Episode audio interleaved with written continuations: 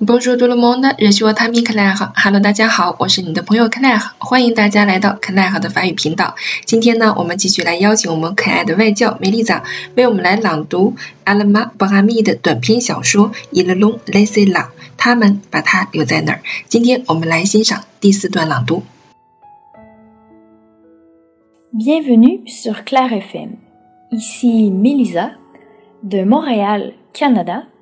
Je vous fais la lecture de Ils l'ont laissé là d'Alma Brahmi. La porte s'ouvre sur l'infirmière qui finit d'avaler une bouchée de sandwich ou de gâteau au yaourt. Ses yeux demandent s'il y a un problème. Déborah se rassoit, entoure ses jambes de ses bras.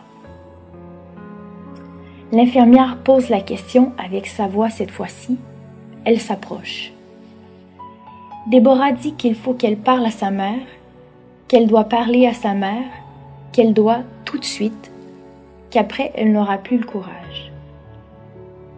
Le courage de quoi? dit la dame qui enlève les miettes coincées entre ses deux dents du fond. Déborah dit vite, après ça va se rendormir.